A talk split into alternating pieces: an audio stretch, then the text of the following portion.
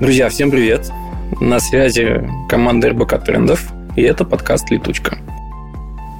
Чем мы занимаемся вообще? Мы для вас создаем контент, который раскладывает по полочкам новые технологии, всякие понятия, и мы стараемся как-то сквозь призму этого посмотреть в будущее. А, и никаких сил нет терпеть, хочется все это немедленно обсуждать, поэтому мы здесь. вот. А ты кто? Я, например, Ваня. Я контент-директор РБК Трендов. Я Даша Ерыгина, главный продюсер трендов. А я Люся Клейменова, старший продюсер РБК Трендов. Да, которая у нас занимается в основном технологическими темами. Да, курирую технологии. И именно поэтому ни одной темы про технологии у нас сегодня ну не и будет. хорошо, я хоть отдохну от этого немножко. Зато мы уже почти решили, что в следующем выпуске обсудим метавселенную. Угу. Да. С чего начнем, Люся? Мы начнем с прокрастинации. Давайте. Ну, пока. Давайте будем прокрастинировать. Пойдем займемся чем-нибудь другим. На сайте проекта РБК Тренды вышел материал о том, как бороться с прокрастинацией и почему безделие может быть полезным. А, ну, мне кажется, надо начать с того, почему вообще это тренд и тренд ли прокрастинация, как вы думаете? Слушай, для меня все, что касается осмысление себя и а этот разговор вообще о прокрастинации – это осмысление того, как ты подходишь к решению задач. И да, в этом смысле, конечно, это тренд. Это внимание, направленное на то, как ты функционируешь. И это попытка понять, как, как стать эффективнее. Ну, короче, конечно, это тренд. А мне кажется, что тренд – само обсуждение прокрастинации, потому что раньше люди не называли это так, это была банальная лень, а, и просто люди порицали такое поведение.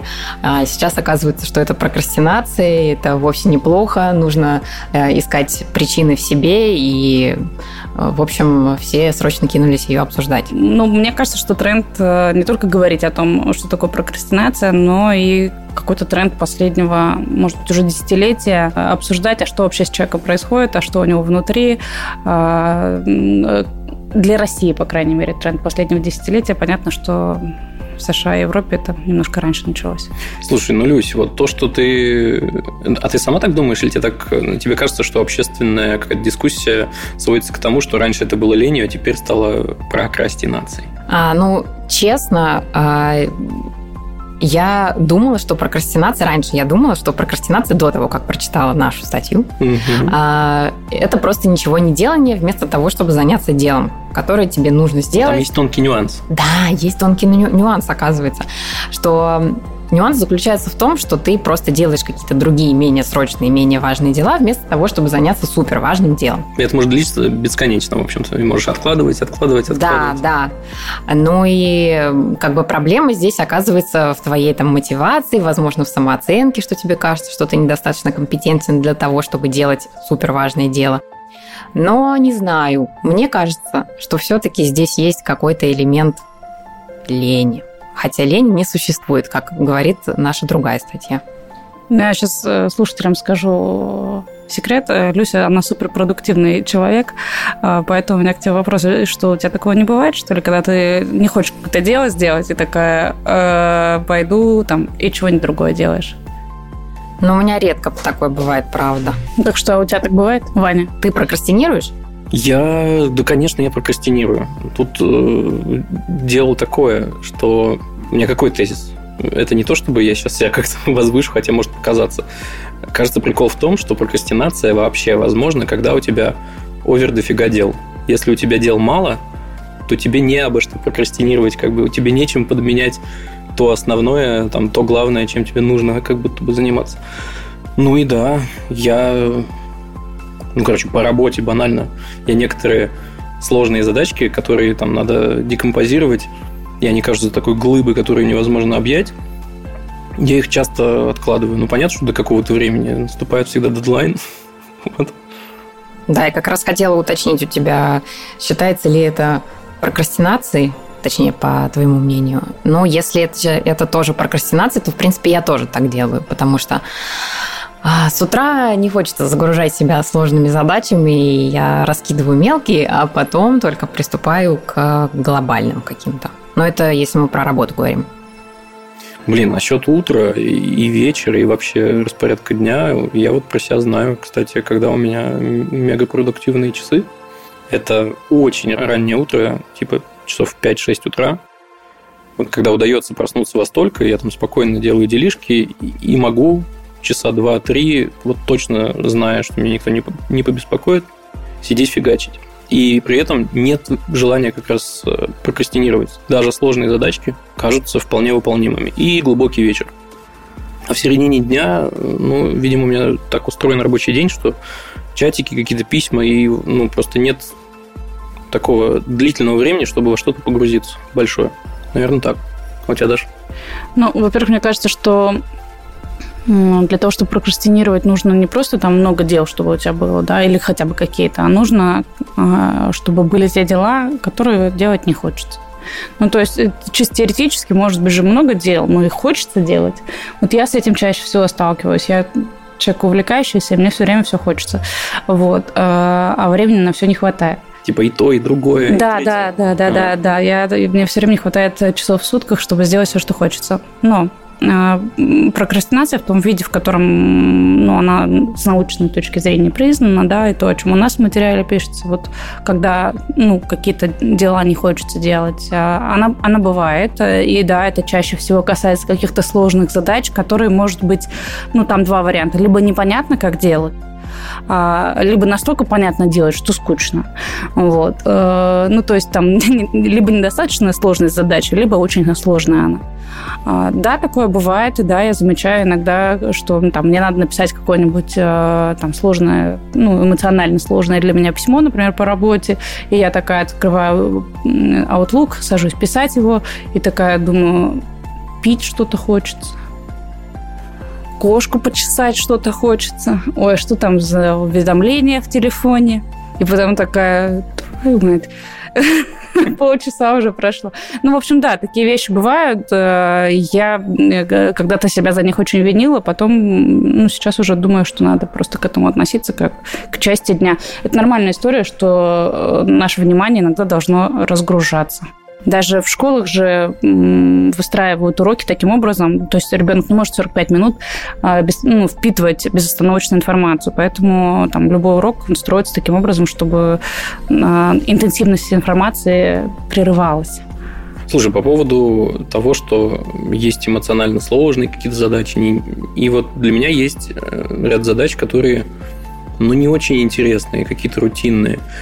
И там э, я подцепил один дизайнерский такой принцип, что в неинтересном можно себе искусственно создавать интерес. Э, Причем в самых банальных вещах. Типа, говорю, ну окей, сегодня все мои письма состоят из 10 слов. И попробуй решить вообще эту задачу. И это сразу становится очень прикольно. Но тебе не кажется, что ты тратишь на это время драгоценное рабочее? Так, а иначе я буду прокрастинировать. Ой, может, я прям 5 копеек Давай. ставлю? Слушайте, я сейчас читаю книгу, которая называется «Поток». А, и там как раз рассказывается о том, что там люди, делая одно и то же дело, могут там одни получать от удовольствие, а другие жутко уставать. И там приводятся примеры из жизни людей, как раз есть такие примеры, что когда человек, там, например, на какой-то монотонной работе работает, там, на заводе, например, у станка, а, и с ним разговаривают, то говорят, а как ты вообще кайфуешь там всю жизнь от своей работы? И он отвечает, что, ну, вот я там думаю, что сегодня я там э, сделаю 10 одинаковых движений, да, или еще что-то. То есть он ну, внутри своей монотонной какой-то работы, рутинной, а, люди находят какие-то ориентиры. И у меня это отозвалось, потому что я тоже так делаю. Я помню, что я когда там каждое утро по часу бегала, я каждый раз приходила а, в спортзал и думала, ага, сегодня моя задача, пока этот час бегаю, сжечь 200 калорий. А в другой раз, ага, сегодня, чтобы это было 15 тысяч шагов. Ну, и то есть это вроде бы монотонно, но при этом ты находишь в этом интерес. Поэтому, Вань, да, я тоже так делаю, оказывается. Вот ты бы не сказал, не подумала бы. Знаете, чего еще? Сейчас, вот прямо сейчас в моменте подумал мы все такие тут интересные, креативные, в общем, кряклы такие, да? А у работяги на Армавирском заводе случается прокрастинация, интересно? Вот ему надо точить деталь каждый день, одну и ту же. Где там пространство для, для прокрастинации? Он такой, сейчас я пойду, э, не знаю... Заполню отчет. Хотя мне нужно срочно сдать деталь. Ты думаешь, он заполняет? Ну, не знаю. Я вообще, ну, как бы, если что, ребята из э, Армавира, сорян. Слушай, ну мой дядя работал э, на заводе, это, правда, давняя история. Э, он делал какие-то детали, Почему я сказала про давнюю историю? Потому что, возможно, сейчас уже все автоматизировано на заводах, и это не актуально. Но когда человек делает руками, он очень э, гордился, приходя по вечерам домой, рассказывал о том, что вот у него из его бригады получается вот на глаз всегда ровно четко тот диаметр, который необходим. А вот там других мужиков получается не с первого раза. Ну, то есть он внутри этой работы одно, монотонный такой, да, он находил все равно вот какую-то цель. Сделать так, чтобы с первого раза четенько. Хм.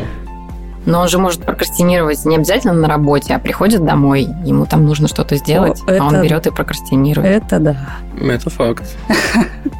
Слушайте, есть домашние дела, миллион домашних дел, которые, наверное, их я даже чаще откладываю, чем рабочие, потому что ну, на работе я обязан как бы многим другим ребятам что-то сделать. Мы там закоммитились, как бы они ждут. А дома, ну, там максимум один человек и кот от меня чего-то ждет. Типа, ну вот я Подожду. могу бесконечно откладывать, э, например, э, задачку пропылесосить. Я, конечно, купил себе робота-пылесоса, чтобы этого не делать. Но вот пока не купил, я мог бесконечно откладывать. Типа, я лучше там, не знаю, посуду помою. Но потом появилась посудомоечная машина. И прокрастинировать стало еще сложнее. Ну, я прокрастинирую относительно примерно всех домашних дел, э, потому что я не любитель э, домашнего всякого хозяйства. Тебе и, и мне не стыдно. умный дом сделать. Я обязательно этим займусь. Кстати, в нашем материале есть э, интересная мысль, что уровень самоконтроля зависит от образа жизни. Если человек хорошо питается, нормально спит и много двигается, у мозга появляются ресурсы на то, чтобы сосредотачиваться и преодолевать жизненные препятствия. Типа Мне кажется, спорт? я могу поспорить с этим. Давай. Ну, давай.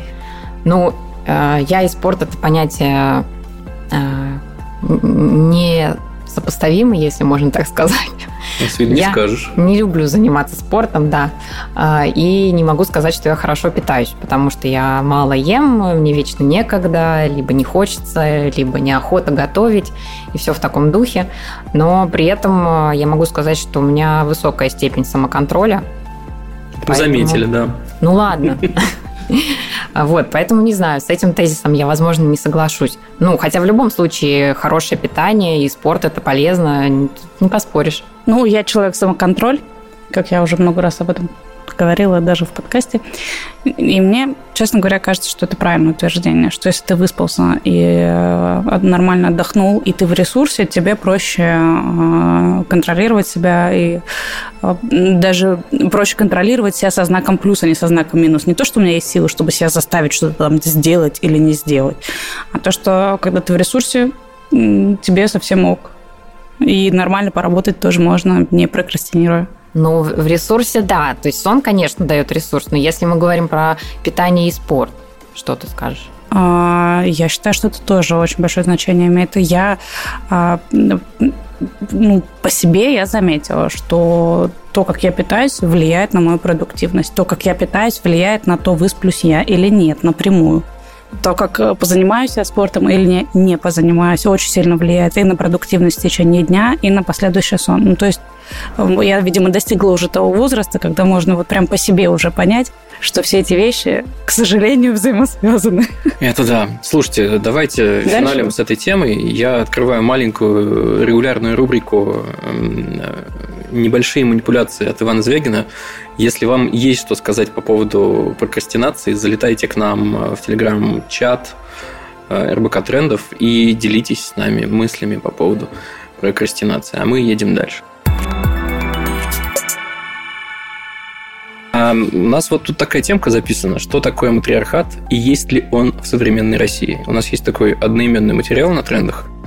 Э, ну, похоже, есть смысл, чтобы вы мне рассказали об этом. А, ну, мне кажется, что важно сразу сказать, что материал э, на трендах обязателен к прочтению. А, особенно если вы хотите вступить с нами в дискуссию по этому поводу, потому что там а, материал выдержан в нейтральных тонах, там приведено очень много исследований, а, с разных сторон рассмотрено это явление, поэтому, чтобы не быть однобокими, важно прочитать материал про матриархат, ну, заодно и про патриархат, потому что все-таки материал про матриархат оказался у нас продолжением предыдущего текста про патриархат. Вот. Это дисклеймер был такой важный. Люсь, ты скажешь что-нибудь про матриархат? Ну, ну так-то можно много чего сказать. Что конкретно тебя интересует? Если он в современной России, нет. Это финальный вывод э, материала. Мы должны были этим закончить, Люся. Все, едем дальше. В следующей теме нет матриархата в России. Нет, ну, может быть, кто-то с нами может поспорить. Давай расскажем про доводы. Просто в материале говорится о том, э, что распространено мнение, что в России Россия страна победившего матриархата, потому что женщина не служит в армии, потому что женщинам чаще после развода оставляют э, ребенка, потому что многие тяжелые профессии запрещены для женщин, то есть их выполняют только мужчины. И, в общем, там много-много разных доводов. Э, а, да, что женщины принимают решение, а, как будет строиться жизнь семьи, быт, э, где будут обучаться дети, как будут расходоваться деньги и так далее. Тут а, надо заметить, что это так называемый бытовой матриархат считается. Да, да, это бытовой матриархат, и как раз в этом же материале рассказывается о том, что бытовой матриархат, э, в общем, не то чтобы сильно выгоден для женщин, и такая, такое положение дел, оно не делает жизнь женщин безопасной, а не делает э, женщин ну, вот, превосходящими в чем-то над мужчинами, и э, они все еще остаются ну, не всегда в завидном положении. Я бы сказал, что это добавляет больше забот, нежели ну, каких-то привилегий. Там такое положение дел. Это на самом деле добавляет больше забот. Там говорится про так называемую вторую смену, когда женщина сначала работает, а потом она приходит домой, и у нее начинается вторая смена в виде бытовых забот, а, забот о старших и младших родственниках и так далее. Я как ну, я могу сказать по себе, да, у меня там есть дочь-подросток, э, родители, и, ну, в общем, как у многих. А, и да, это полноценная вторая смена. Да, я не могу прийти домой и заниматься своими делами. Никогда. Опа, повисло. Да, по -по повисла пауза, потому что, ну, слушай, а что сказать? Потому что после рабочего дня я могу среди ночи лепить поделки из шишек, там какие-нибудь для школы. Ну, слушай, ну, нет, вот это вот вся в ерунда. Этом, в, в этом диалоге вообще, угу. матриархат, патриархат, я за разделение обязанностей не, не по принципу там гендера, а по принципу индивидуальности. Вот, вот вы встретились там двое, и у вас, допустим, есть еще дети, не знаю, 10 и 15 лет, и они уже какие-то вменяемые, самостоятельные почти люди только маленькие. А, и вы вот все вместе вчетвером решаете, кому что в кайф, у кого какие обязанности внутри. Это же не, ну, на самом деле не так делится. Не знаю, у меня не так делится. Ну, потому что ты прогрессивный человек. На самом деле... Ваня, это так и есть, правда. Ты слишком прогрессивный для русского Сорян. среднестатистического мужчины. Да, ну если мы говорим про Москву, возможно, здесь много таких мужчин, как ты, но если мы говорим про регионы, я там сама из Воронежа, и э, Большинство моих знакомых, э, мужчин из Воронежа, они так не думают. Они на полном серьезе уверены, что женщина должна э, заботиться о детях, рожать как можно больше детей, не работать, и при этом ты что еще хочешь няню, а не слишком ли много ты хочешь. Э, это серьезно. У меня был такой разговор. Ну, поэтому... я понимаю, если с рождением детей у пацанов объективные сложности могут быть, то с воспитанием, я не знаю, ну, какой бы пример такой совсем бытовой привести. Ну, допустим, э, ребята из Воронежа, посмотрев на меня, что я вот люблю готовить, и у нас в семье готовлю я.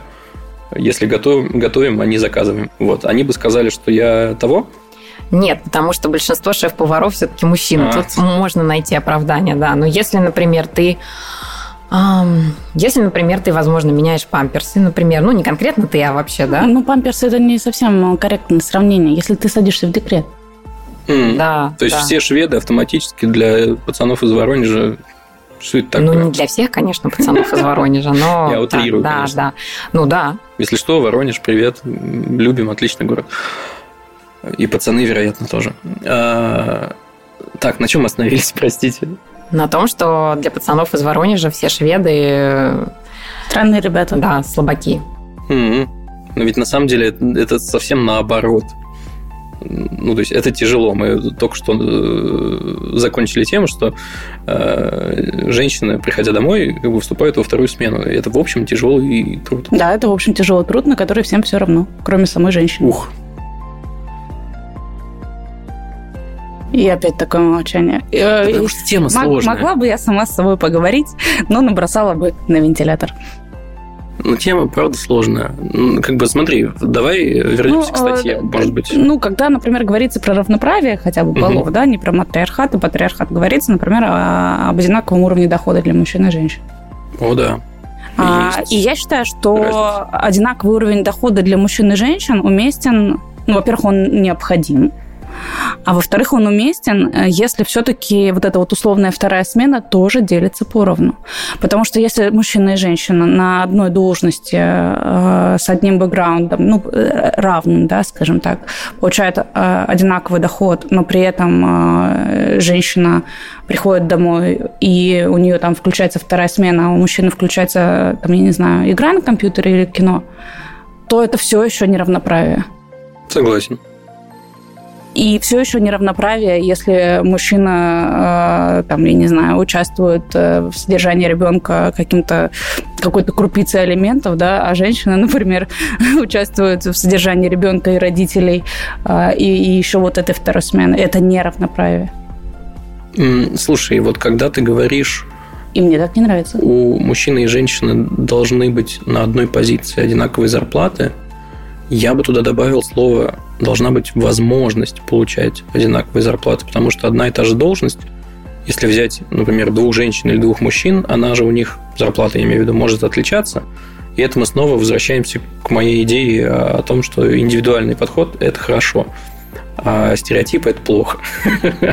вот Разверни. Нет, не, не очень прозрачно ты сейчас Ну смотри, у одного человека может быть э, какой-то богатый бэкграунд, и у него там больше компетенций, а у другой человек там... Ну, мне кажется, важное слово здесь человек, то есть э, э, ну, без привязки к полу, да? да. да то есть вот есть два разных человека, у них разный бэкграунд или разные, там, я не знаю, разная самопрезентация, извините, так тоже бывает, да. А, и да, исходя из этого, может быть разное, конечно, разный уровень оплаты. Вообще мы сейчас можем технично перейти к нашей следующей да. теме.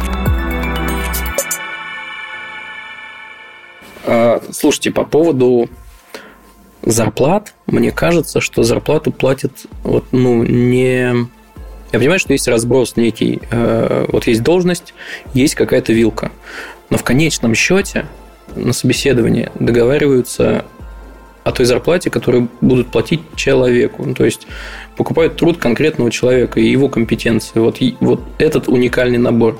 Поэтому у разных ребят на одной и той же должности могут быть совершенно разные зарплаты, мне кажется. Но почему так оказывается, что женщины все еще меньше получают, чем мужчины? А тут, конечно, стереотипы. Это жестко. И это а... неправильно, я согласен. Я как человек самоконтроль э, напомню, что мы э, слушателям не рассказали, про какой текст мы говорим. Текст называется «В Финляндии могут разрешить узнавать зарплаты своих коллег». Материал э, естественно, на сайте РБК Транды. А, и там говорится о том, что ну, в Финляндии хотят разрешить узнавать зарплату своих коллег, и одна из мотиваций, конечно, чтобы мужчины и женщины э, точно получали э, сопоставимую заработную плату. И, собственно, поэтому мы к этой теме перешли. Да, э, мне кажется, безотносительно сферы задачи уравнять всех в правах и, ну, короче, безотносительно вот задач, каких бы то ни было, решение законодательно закрепить э, возможность узнавать зарплаты коллег, это путь в ад. Я бы ни о ком не хотел знать, кто сколько получает. Но, во всяком случае, горизонтально и, и, и выше, например. Ниже, понятно, ну, как бы, это просто иерархичная обычная система, ну, так устроена. Но горизонтально я бы не хотел. Ну смотри, если бы все-таки э, зарплата там была фиксированная внутри одной компании, да, и там ты горизонтально понимаешь, что вы получаете одинаково, то, наверное, это не было бы дорогой в ад. А если не одинаково? А вот, э, ну, тут вот эти... Ну вот в этом-то и вопрос, ну, понимаешь? Я, я, я, ну, я работала в ситуации, когда э, зарплаты коллег были прозрачны, зарплаты коллег э, ну, твоего уровня должности, не руководителей, и я в нескольких компаниях работала э, по такой системе, и изначально казалось, что это очень хорошо ты примерно понимаешь, э, какие есть варианты, ты понимаешь, есть тебе куда расти или нет внутри своей должности, по доходам. А, но, конечно, все равно начинается, ой, а почему у меня там не самая высокая ставка, а почему вот э, этому подняли ставку, а мне нет, неужели? И потом, конечно же, еще приплетались взаимоотношения с руководителем, потому что если ты не в любимчиках, то, наверное, а, тебе не дадут самую высокую категорию. Ну, то есть, да, это все было. И, ну, как при любой стандартизации, нельзя исключать человеческий фактор. И э, если это все не зарегулировать э, до состояния, там, я не знаю, э, коробочки с ячейками, то, конечно, это дорога в ад, к сожалению. Я с вами согласна, потому что э, есть люди, которые очень много работают и делают очень много задач, выполняют очень много задач. Э, есть э, там, его коллеги, которые не столь продуктивные, но при этом, там, если они получают одинаковую зарплату и они об этом знают, то... Возникают вопросики. Да, возникают вопросики. Естественно, я думаю, атмосфера в коллективе накаляется. Поэтому, не знаю, я бы тоже не хотела знать зарплату своих коллег. И, возможно, просто бороться с неравной оплатой труда, может быть, нужно какими-то другими методами. Вопрос какими? Ну вот Финляндия э, решает э, бороться законодательно, и если все сложится, если закон э, примут, то он вступит в силу уже в апреле 2023 года ну, может быть, даже немножко раньше. Вот. А почему Финляндия об этом задумалась? Потому что она на 37 месте по уровню равенства в оплате труда э, находится. Соответственно, всего на 17% ниже зарплата у женщин, чем у мужчин на аналогичной должности. Слушайте, но ну, разница в зарплатах – это только одно из проявлений. Есть же еще такая штука, как стеклянный потолок, так называемый, который женщинам мешает э, достигать э, руководящих должностей. Тут я даже не знаю, у меня, наверное, вопрос, э, поскольку у меня искаженное, очевидно, восприятие. Так уж вышло. Он существует? Стеклянный потолок? Да. Слушай, мне кажется, что это касается скорее какого-то уровня топ-менеджмента, потому что, ну, вот считается, что чаще всего высок, ну, высокопоставленные должности занимают женщины, как правило, в области э, пиар, маркетинга и бухгалтерии, ну, финансов. Вот. В остальных направлениях, как правило, ну, это такие типа конвенционально женские да, отрасли. А, в остальных мужчин. Да? Поэтому ну, какой, у кого тут потолок? Ну, то есть, если женщина решает а, а, строить карьеру, ну, например, в юриспруденции, да, возможно, у нее там где-то случится этот потолок. Если она э, в безопасности собирается строить карьеру, я думаю, что у нее в России точно этот потолок случится, потому что безопасники у нас, как, как правило, мужчины. Вот. А если, а если это пиар, то почему бы и нет? Вот. И мне кажется, что это, правда, касается какого-то высокого уровня должности, потому что я, мне кажется, с ним не сталкивалась еще. Мне кажется, впереди. Но для вас есть разница, кто вами руководит? Мальчик или девочка? Ну, для меня вообще нет разницы, но у меня опыт э, лучше складывается с руководителями мужчинами. Чисто чем, эмпирически. Чем женщинами. Ну, как бы у нас взаимопонимание э, как бы выстраивается хорошее. А с женщинами, ну, так получалось, что у меня там то конфликты какие-то возникали, то какое-то предвзятое отношение. Не знаю. Я не думаю, конечно, что это связано э, с тем, что они женщины, но вот у меня было так. У меня наоборот. Mm. У меня самые адекватные взаимоотношения с руководителями были именно с руководителями женщинами. А, и я тоже не думаю, что это связано с полом. Это всегда вопрос э, того, а что за человек перед тобой. Интересно. Просто мне на нескольких э, местах работы задавали вопрос на берегу еще во время собеседования, типа, а есть ли для тебя разница и вообще важно ли тебе, что вот у тебя сейчас будет руководитель девушка, А мне всегда было все равно. Ну, типа, главное, чтобы человек был хороший, грубо говоря. Я хочу сказать, что я сталкивалась с ситуацией э, обратной, даже не в формате руководителя а там, непосредственно, в формате, например, руководителя съемочной группы, когда работаешь э, с людьми, ну, с которыми ты еще не сработался, не знаком. Я нередко сталкивалась с ситуацией, что мужчины не хотят выполнять э, то, что я им говорю, хотя по должности и по э, там, расположению сил на площадке, на съемочной, именно я должна говорить, что будет. Я сталкивалась и неоднократно с ситуациями, когда мои слова не хотели слушать. И э, это никак не подкреплено тем, что у меня недостаточно опыта, потому что у меня опыт в этой сфере уже 20 лет, ну, то есть как больше, чем у большинства этих мужчин, с которыми я сталкивалась на площадке. Поэтому, да, такие вещи бывают. А чаще это касается мужчин э, старшего возраста. Ну, видимо, потому что 10, 20, 30 лет назад все еще был еще сильнее стереотип, чем сейчас, что руководитель это обязательно мужчина, он должен принимать решения и все такое. Могу вам короткую историю рассказать о том, как э, одна девушка э, с очень большим опытом э, и компетенциями в работе на телевидении поехала в страну бывшего Советского Союза, давайте не будем говорить какую, ну, такую патриархальную страну, как эксперт, который поможет настроить процессы на телеканале одном. И что? Она приехала, и ее не воспринимали всерьез. Вот все там полторы, по-моему, недели, что там была, она боролась с тем, чтобы вообще донести свою мысль в принципе. Ну, у меня был подобный опыт, угу.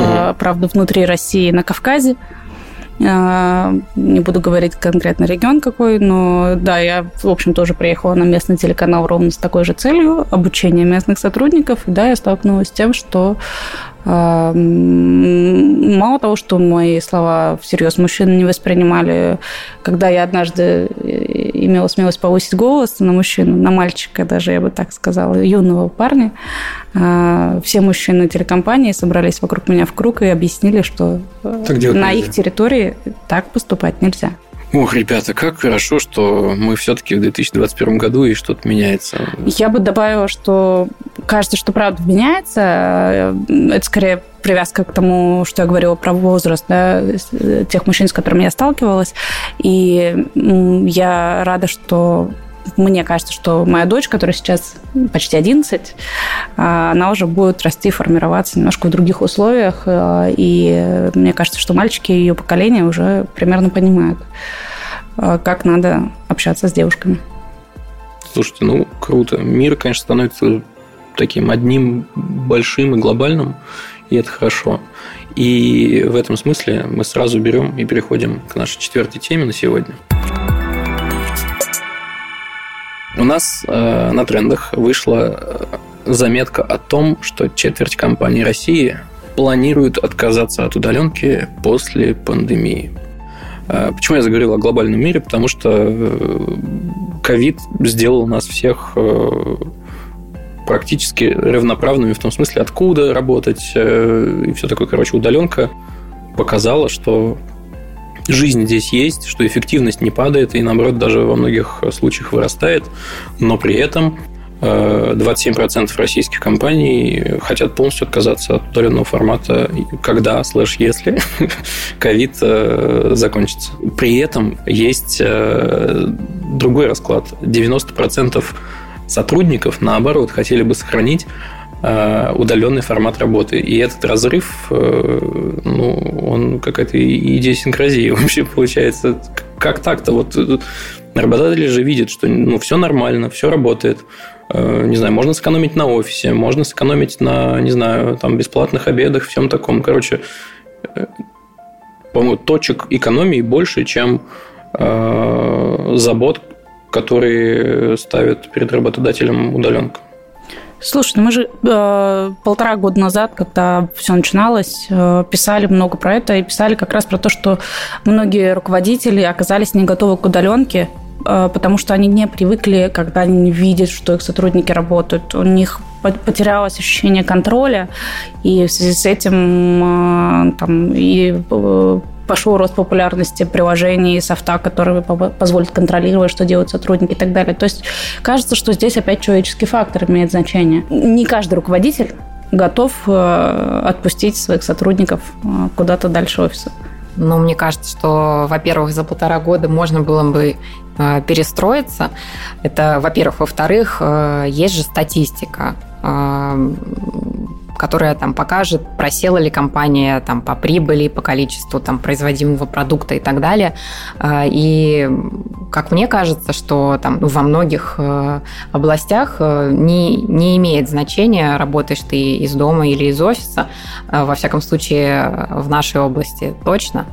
Хотя у меня есть бывшие коллеги, э, руководители которых э, считают, что нет, нужно работать обязательно из офиса, хотя мне кажется, что ну, это, мне кажется, что отсутствие какого-то инновационного мышления, то есть неспособность перестроиться под э, новые обстоятельства – это очень важно уметь это делать для руководителя, но вот многие до сих пор живут в такой парадигме, что нужно, да, следить за подчиненными, контролировать их. На микроконтроле, я считаю, далеко вообще не уедешь. Ну, с поправкой на то, э, что есть разные отрасли, и в некоторых реально может быть производственная необходимость э, присутствия людей на рабочем месте. А, ну, понимаем, что врачи не могут э, ну, оперировать из дома, да, это уже почти мем. Вот. Но при этом кажется, что вот то, что ты, Люсь, говорила, что это как будто бы сейчас становится неким э, индикатором э, готовности руководителя развиваться и вообще продолжать свою карьерную траекторию в, ну, в 21 веке. Ну, давайте еще уточним, конечно, что мы сейчас говорим только о тех компаниях, которые, в принципе, могут себе позволить работать удаленно. Есть сферы, в которых невозможен удаленный труд, в принципе, пока мы не внедрили роботов повсеместно. Да. А, вот вам немножко статистики из нашей статьи. На сегодняшний день в относительном большинстве, а именно 45% а, компаний в России, из дома работают менее 10% штата. А, в 30% а, компаний работают от 10 до 30% а, штата удаленно. И только в 13% компаний э, три четверти сотрудников находятся на удаленке сейчас. Ваня, я хочу сказать, что на слух это, конечно, вообще не воспринимается. Это, да, я понимаю. Что-то как-то тяжело. Поэтому нужно зайти в статью, да. кликнуть и посмотреть. Короче, я к тому, что ключевая мысль. Только 13% компаний держат 75% э, сотрудников на удаленке, а остальные 87... Э, Надо сказать, что наша компания в том числе, да? Мы да, работаем кстати, на удаленке. На удаленке полностью. Да. Но сейчас мы пишемся в офисе.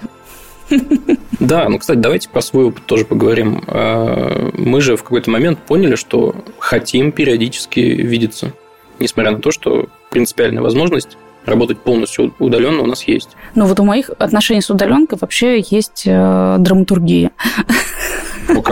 Да, потому что сначала я прям радовалась, мне очень нравилось, я кайфовала. И я бы сказала, что весь первый год я вообще думала, что я не... Ну, я ездила в офис очень-очень редко, раз в несколько месяцев. Я думала, что я могла бы вообще там не бывать, меня все устроило бы. Мне удобнее работать из дома и так далее. Вторая смена, опять же, не дремлет, да? Вот. Но вот год прошел, и я поняла, что у меня начала снижаться работоспособность из дома. То есть изначально я работала из дома гораздо интенсивнее, чем в офисе могла бы. Да? Может, это был эффект новизны? Год, который длился, да? Mm. Ну, возможно. вот. А, но, но сейчас я вижу, что мне проще сосредоточиться и проще поработать уже в офисе, находясь рядом с коллегами, когда можно что-то обсудить, э, тут же решить какие-то вопросы быстро, не написав при этом 35 писем и не сходив на 4 зума, которые заняли половину рабочего дня. Вот. Э, в общем, поэтому мне нравится сейчас формат работы из офиса, но такой комбинированный, как у нас и есть, когда мы там один-два раза на неделю приезжаем сюда. Но мне кажется, что здесь важно учитывать э, желание. То есть, в принципе, нас никто не обязывает приезжать в офис. Хочешь, не приезжай. Ну, Хочешь, слушай, наша пятница, она же так и устроена. Ну, это, ну да, да. Это да. возможность, а не обязательство. Да. Наша пятница, говорю, надо пояснить, наверное, хорошие. что, э, что мы, наша команда проекта РБК Тренд договорились, что раз в неделю в пятницу мы можем, если хотим, встречаться в офисе. То есть мы знаем, что если мы туда приедем, наверняка кого-нибудь встретим. Да, и большинство пользуются этой возможностью. Да. Но я, когда началась пандемия, у меня два месяца, когда мы все сидели по домам, прямо была ломка. То есть я привыкла, я всю жизнь до этого работала из офиса, и мне вот прямо необходимо было просто всех видеть, потому что ты сидишь весь день в пижаме, а, никуда не выходишь, не красишься, не укладываешь волосы. А я как бы люблю все это делать, и мне так тяжело было. Но потом вот как бы вошло все это в привычку, и я подуспокоилась, и сейчас мне нравится вот, работать из дома, а, при этом иногда, да, приезжать в офис. Мне кажется, что гибридный формат – это самый лучший вариант. О, да. Аминь, получается. Аминь. Что, друзья, спасибо, что послушали четвертый выпуск нашего подкаста «Летучка». Напоминаю вам, что вам совершенно необходимо зайти на Apple подкасты и CastBox, поставить нам оценочку. Не обязательно 5 звезд, но нам будет приятно, если это так. Написать комментарий. Да, нам отзывы. было бы, кстати, интересно узнать, что вы думаете про наш подкаст, и как его, может быть, можно было бы улучшить. Или что обсудить по нему. Эм, И последнее мое напутствие, если вам нравится, расскажите про подкаст друзьям, потому что сарафанное радио – это самый лучший способ э, пиара. Можно я еще добавлю? Да, конечно. А, что проект РБК Тренда существует на нескольких площадках. Это подкасты, это журнал, это сайт и YouTube-канал РБК Тренды. А, Одна из тем, которую мы сегодня обсуждали, тема прокрастинации, представлена на YouTube-канале РБК Тренды.